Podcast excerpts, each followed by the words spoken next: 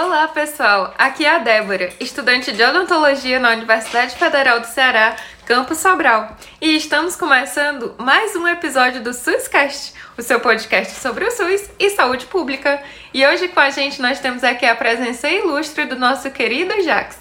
Olá, pessoal, como é que vocês estão? Estamos aqui para promover a saúde de vocês de alguma forma. E agora com vocês, Caio Castro. E aí, galera, como é que vocês estão? Curtiram bastante o fim de semana? Já assistiram The House of Dragon, House of the Dragon? Eu não sei exatamente como é que fica a colocação dos pronomes no nome da série. Mas enfim, vocês já assistiram.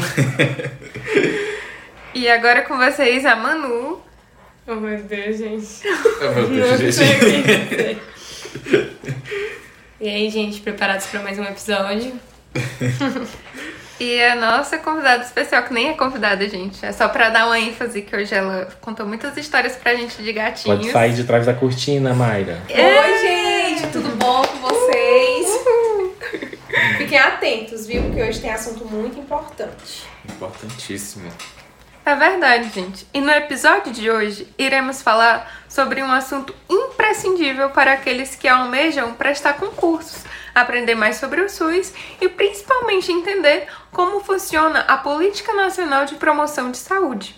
Então, se acomodem em seus lugares e fiquem atentos a tudo o que será dito sobre essa política. Temos certeza que irá ser de uma ajuda e tanto nos estudos. E para esclarecer o que às vezes vemos nos jornais, mas não damos muita importância, nós iremos falar de forma detalhada para que vocês entendam e possam usufruir dos benefícios que essa política traz para a nossa saúde.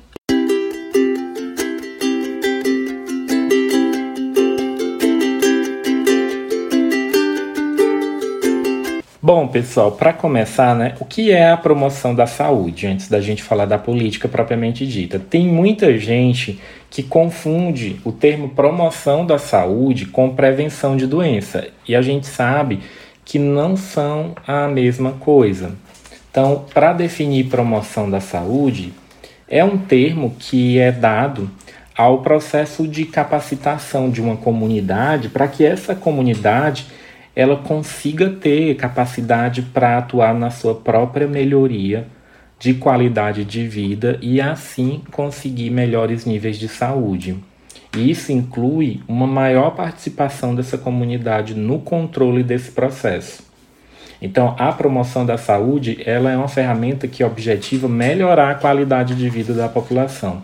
Toda vez que a gente está falando em qualidade de vida, a gente pode estar falando de promoção da saúde.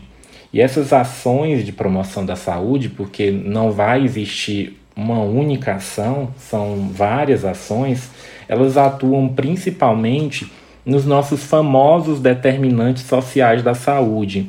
E de que maneira esses determinantes causam algum tipo de impacto na qualidade de vida da população. Quando a gente fala de qualidade de vida, é muito difícil até definir o que é qualidade de vida, mas a gente consegue pensar o que, que pode melhorar a qualidade de vida das pessoas. Então, para a gente poder entender esse conceito, o ideal é que a gente pense naquilo que favorece a qualidade de vida.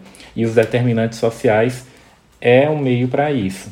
Os determinantes sociais eles incluem fatores sociais, econômicos, culturais, étnico-raciais, psicológicos, comportamentais, ambientais que vão influenciar o processo de saúde e doença. Por exemplo, o emprego, o nível de educação que você tem, o local onde você mora, o acesso à rede de esgoto, à água tratada, a comida saudável, a um ambiente saudável, o lazer, a alegria, o contato com outras pessoas que ajudam você nos momentos que você precisa, tudo isso faz parte em algum nível do determinante social. Nesse aspecto, também pode estar envolvido algum tipo de prevenção de doença, nada impede. Só que não é só isso que a promoção da saúde é feita, não é só de prevenção de doença. A gente pode até ter a prevenção de doença dentro de algum tipo de ação específica da promoção da saúde, que é algo bem mais amplo. A gente também precisa olhar para o que nos faz bem. Indo aqui para o contexto do SUS, no contexto da própria Constituição Federal de 1988, Surgiu logo depois a lei orgânica, nos anos 90, porém não havia ainda nenhuma institucionalidade da promoção da saúde dentro do Ministério da Saúde. E aí essa ainda não clareza do que seria a promoção da saúde dentro do que agora estava surgindo impediu que as propostas de criação do SUS fossem voltadas para um maior número de brasileiros, principalmente tendo em mente que muitos brasileiros estavam em muitos diferentes tipos de condição, uns muito bem, outros muito mal. Aquela desigualdade já existia há um bom tempo. E aí, pensando em como reverter esse cenário, só no ano de 98 para 99 que o Ministério da Saúde, por meio da Secretaria de Políticas de Saúde, formalizou uma, uma cooperação com o Programa das Nações Unidas para o Desenvolvimento. E aí foi criado um projeto chamado Promoção da Saúde, um novo modelo de atenção, esse projeto ele seria mais ou menos o esqueleto, o arcabouço para elaborar uma política nacional de promoção da saúde, que operaria mais ou menos na disseminação de um novo modo de pensar a política pública e principalmente tentar estabelecer parcerias fora do setor saúde. A gente falou muito aí da questão da necessidade de ter educação, de ter transporte, de ter assistência social, e isso até agora não está diretamente ligado ao setor saúde, mas precisa para poder estar tá aí visando obter a qualidade de vida. Então, lógico, esses outros setores deveriam estar unidos junto com o setor saúde para construir essa parceria. É um termo, quando a gente faz essa associação de saúde com outros setores, que nós chamamos de intersetorialidade. Tipo quando saúde se junta com a educação, por exemplo, ou quando a assistência social se junta com a saúde ou com a saúde e outra qualquer área. Mais à frente a gente vai tocar nessa palavrinha de novo, intersetorialidade, por isso presta atenção nela, porque mais à frente ela vai ser importante para você entender sobre promoção da saúde. E aí essas parcerias ampliaram demais a discussão de como é que se pode intervir nesses determinantes sociais, desde lá em cima até chegar na pessoa e aí assim promover uma qualidade de vida dessa pessoa. Mas em que, que eles se basearam para pensar essa definição de promoção da saúde? Esse compromisso constitucional do SUS, porque na verdade, quando a gente falou lá no nosso episódio do que é o SUS, nas histórias do SUS principalmente, sobre a definição de saúde, sempre que se fala que a saúde é mediada por vários tipos de condições, né? Lazer, trabalho, emprego, educação. Então, olha a promoção da saúde dando as carinhas por ali. Isso veio muito ao que era concebido dentro da famosa, famosíssima, principalmente para os estudantes, Carta de Ottawa. É, Carta de Ottawa é essa que foi a primeira conferência internacional sobre promoção da saúde, realizada, adivinha só, em Ottawa, Canadá, em novembro de 1986 e apresentou a sua Carta de Intenções, que tinha como lema Saúde para Todos no ano 2000 e anos subsequentes, né?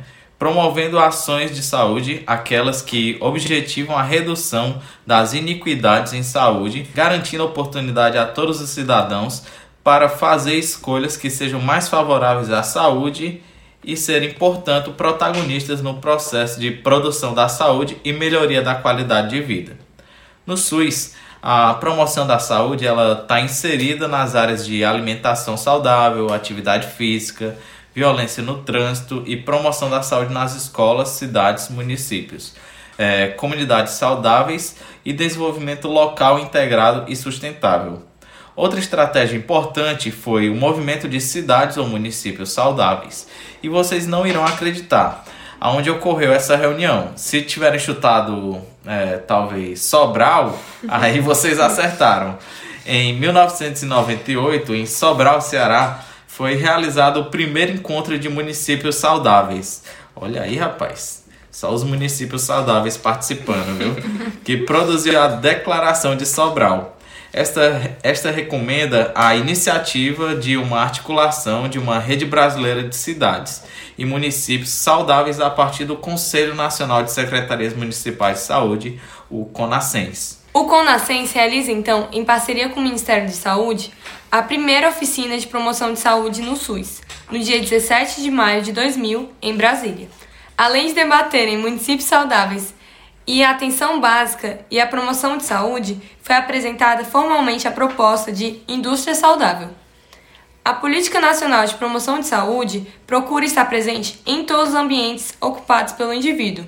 É muito comum ouvirmos que pessoas desenvolveram determinadas doenças por terem trabalhado muito executando o mesmo movimento, LE, ou mesmo pelo fato de a empresa não disponibilizar EPI e, ao contrário do que muitos imaginam, o SUS atua nessa fiscalização e na elaboração de leis que impeçam que o indivíduo seja prejudicado. E a Política Nacional de Promoção de Saúde é uma dessas estratégias, cujo objetivo principal é promover a qualidade de vida e reduzir vulnerabilidade e riscos à saúde relacionados aos seus determinantes e condicionantes modos de viver, condições de trabalho, habitação, ambiente, educação, lazer, cultura, acesso a bens e serviços essenciais. Apesar de lá no início do episódio a gente ter conceituado a promoção da saúde, uma coisa que tem que ficar claro é que ela não é uma ação específica, ela é um conjunto de estratégias e formas de produzir saúde no âmbito individual e coletivo,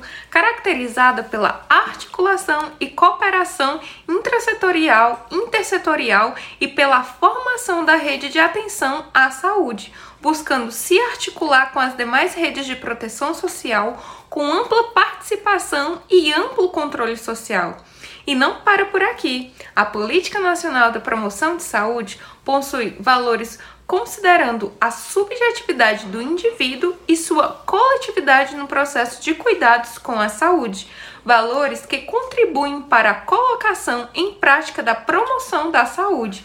São eles solidariedade, felicidade, ética, respeito às diversidades, humanização, corresponsabilidade, justiça e inclusão social. E é importante ressaltarmos também que a Política Nacional de Promoção da Saúde também conta com nove princípios. Vou começar falando da equidade, que também é um dos princípios do SUS e que vai se basear na divisão igualitária das oportunidades, considerando cada indivíduo e suas particularidades. O segundo princípio é a participação social, que veio junto com a Constituição Federal. Nele, as intervenções irão considerar a visão de diferentes atores não é o Caio Castro, e coletivos na identificação de problemas e na solução de necessidades. Todos atuam no processo de planejamento e execução da avaliação das ações. Temos também o princípio de. Opa! Como eu ia dizendo, a aritmética. Temos também o princípio de autonomia, que se refere ao potencial dos indivíduos e no desenvolvimento de suas capacidades. Outro princípio é o empoderamento, que diz respeito ao processo de intervenção, que vai estimular o sujeito e a coletividade a terem controle sobre suas decisões e modo de vida. Partindo agora para o quinto princípio, que é a intersetorialidade, que já foi falado anteriormente, se trata da articulação de saberes, potencialidades e experiências de grupos e setores na construção de intervenções compartilhadas. Nesse princípio, temos a união de vários setores, por exemplo, áreas como saúde e educação se cruzam para compartilhar informações de cuidado e promoção de saúde. E além da intersetorialidade, temos também a intrasetorialidade, que diz respeito ao exercício permanente da desfragmentação das ações e serviços ofertados por um setor, visando a construção e articulação das redes cooperativas e resolutivas. Agora vamos falar dos três últimos princípios. Começando pela sustentabilidade, que diz respeito à necessidade de permanência e continuidade de ações e intervenções, levando em conta as dimensões política, econômica, social, cultural e ambiental. Partindo para o outro princípio, a gente vai falar da integralidade, que é quando as intervenções elas são pautadas no reconhecimento da complexidade, potencialidade e a singularidade de indivíduos, grupos e coletivos, construindo processos de trabalhos articulados e integrais. E por último, e não menos importante, a gente tem o um princípio da territorialidade, que diz respeito à atuação que considera as singularidades e as especificidades dos diferentes territórios no planejamento e desenvolvimento de ações intra e intersetoriais, com impacto na situação, nos condicionantes e nos determinantes da saúde neles inseridos, de forma equânime. Para resumir, são os nove princípios da Política Nacional de Promoção de Saúde. São eles: autonomia, equidade, intersetorialidade, intrasetorialidade, integralidade, participação social, sustentabilidade e territorialidade.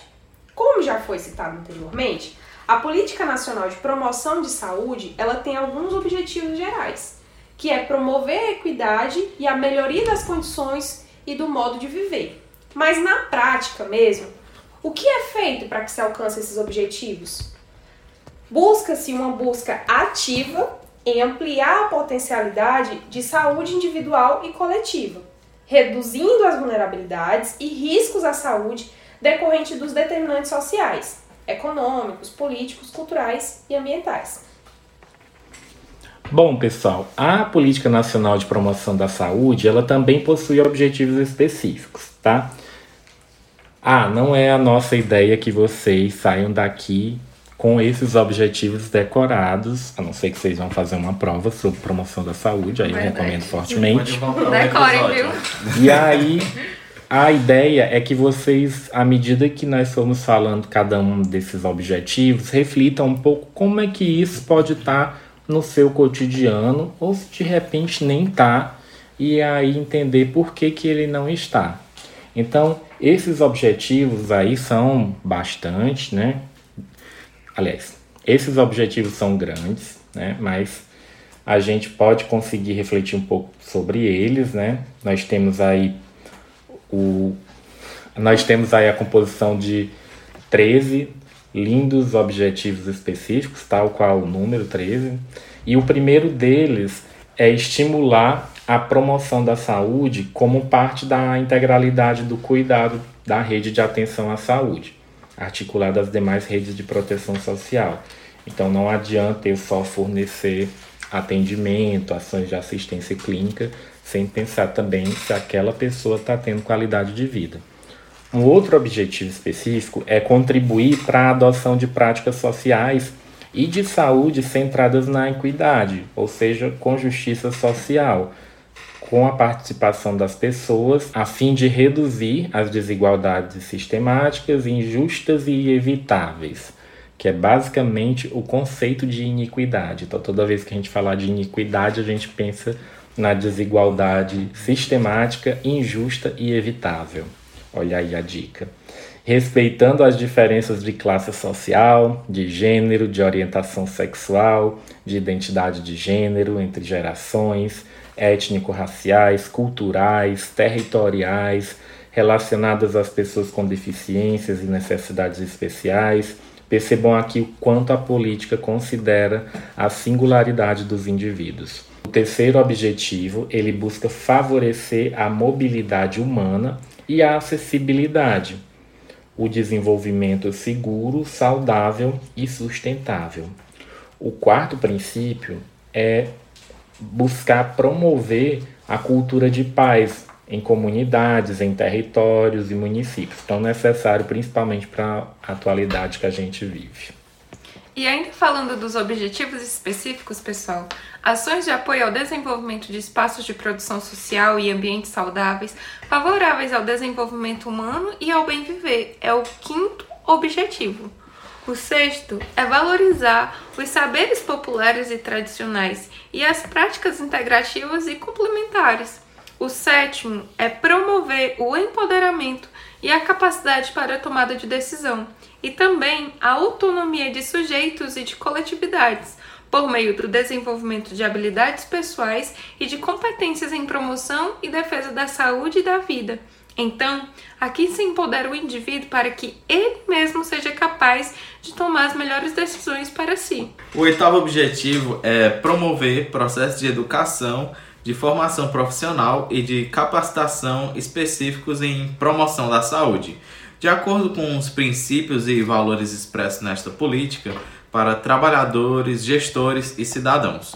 Aqui nós temos a importância da educação e da capacitação dos atores envolvidos no processo de promoção da saúde. O novo objetivo específico é estabelecer estratégias de comunicação social e de mídia direcionadas tanto ao fortalecimento dos princípios e das ações em promoção da saúde, quanto à defesa de políticas públicas saudáveis. Já o décimo objetivo visa estimular a pesquisa, a produção e a difusão de conhecimentos e de estratégias inovadoras no âmbito das ações de promoção de saúde. O objetivo de número 11 é promover meios para a inclusão e a qualificação do registro de atividades de promoção de saúde e da equidade nos sistemas de informação e de inquéritos, permitindo a análise, o monitoramento, a avaliação e o financiamento das ações. O objetivo de número 12 busca fomentar discussões sobre os modos de consumo e de produção que estejam em conflito de interesses com os princípios e com os valores da promoção da saúde e que aumentem a vulnerabilidade e riscos à saúde. Já o objetivo de número 13 visa contribuir para a articulação de políticas públicas inter e intrasetoriais com as agendas nacionais e internacionais então aqui nota-se a importância das, que as políticas precisam ser pautas das ações e discussões dos gestores para a valorização da promoção da saúde. Lembrem-se, mais uma vez, que são 13 objetivos específicos da Política Nacional da Promoção de Saúde. Pois é, pessoal, a gente sabe que o conteúdo ele não foi muito simples. O conteúdo teórico do que significa promoção da saúde ele é bem mais denso. E aí por isso a gente resolveu abordar essa temática em dois episódios. Então esse é o episódio parte 1, com essa primeira parte contendo aí os pontos teóricos mais importantes sobre a política nacional de promoção da saúde, né? Principalmente definindo o que, que é promoção da saúde. E aí na semana que vem, aliás, no nosso próximo episódio, nós voltaremos com a segunda parte e mais alguns assuntos sobre ela. E você vai entender um pouco mais, principalmente na prática, e principalmente porque ela é tão cobrada em momentos de formação nossa, seja na faculdade, em curso ou em questões de concurso, por exemplo. E você também, como usuário do serviço de saúde, usuário do SUS, vai entender Será que você está tendo acesso a ações de promoção da saúde? Será que você é empoderado o suficiente para poder pensar se você está tendo acesso a coisas e a situações que favoreçam a manutenção da sua saúde, a resolução dos seus problemas? Então, essas questões aí ficam para você pensar e para a gente se encontrar no nosso próximo episódio. Mas se você tiver ficado com mais alguma dúvida, pode deixar aqui o seu comentário, a sua dúvida, a sua sugestão no nosso direct do Instagram ou no nosso e-mail, que nós iremos respondê-los. Então, obrigado aí por nos ouvirem até aqui. Até a semana que vem. Ah, e não deixa de acompanhar a gente nas nossas redes sociais, pelo nosso Facebook, pelo Instagram, pelo Twitter. Não esqueça que se você escutar a gente pelo Spotify, é, considere avaliar a gente, de preferência com cinco estrelinhas. Nós vamos ficar muito felizes, mas também quiser sugerir alguma melhoria para o podcast, nós também estamos aí todo ouvidos para melhor satisfazer o nosso ouvinte. Então, até mais e até o nosso próximo episódio. Tchau, pessoal. Tchauzinho. Até mais, galera. Tchau.